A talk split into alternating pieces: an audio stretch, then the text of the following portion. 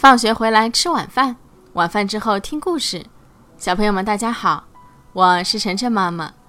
今天晨晨妈妈给小朋友们讲的这个故事的名字啊，叫做《爱提问的波波》。波波是一只爱提问的花斑狗，不论遇到什么事儿，它都要问出个究竟来。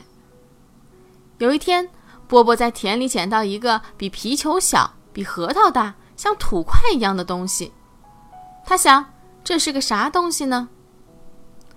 这时，山羊公公从不远处路过，波波急忙跑过去，很有礼貌地问：“山羊公公，这个奇怪的东西是啥呀？”“哦，这个东西啊。”山羊公公撸着胡子说：“我们管它叫山药蛋。”“山药蛋，好玩儿，这个名字很有意思。”山羊公公走了，波波看着手里的山药蛋。自言自语地说：“叫啥不好，偏叫个山药蛋。”波波正在为这个名字感到好奇。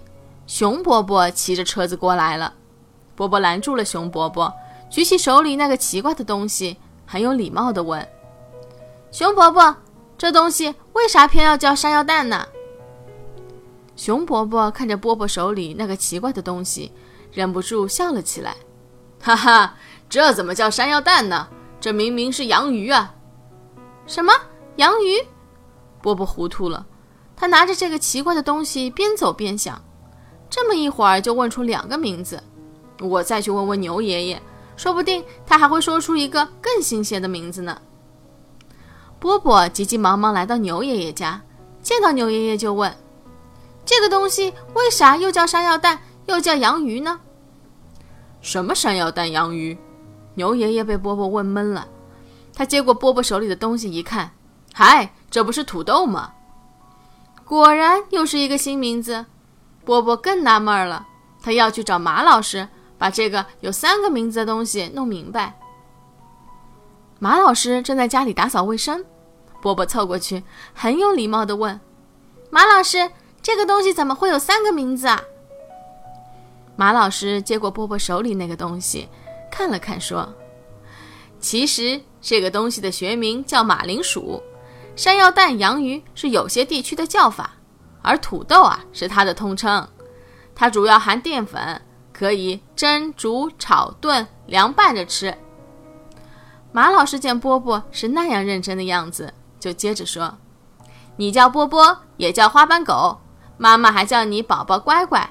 人们见你总爱提问题，又叫你小问号。”花斑狗、波波、宝宝、乖乖和小问号加在一起，你不也是有好几个名字吗？波波开心地笑了，爱提问题的好习惯又使他学到了好多新的知识。小朋友们，你们是不是一个爱提问题的好奇宝宝呢？好了，感谢小朋友、大朋友的收听。每天晚上七点，晨晨妈妈的节目和大家不见不散。欢迎关注晨晨妈妈的公众号“ “Shanghai News Story”，也就是上海人和故事英文单词的组合。今天的节目就到这里了，再见。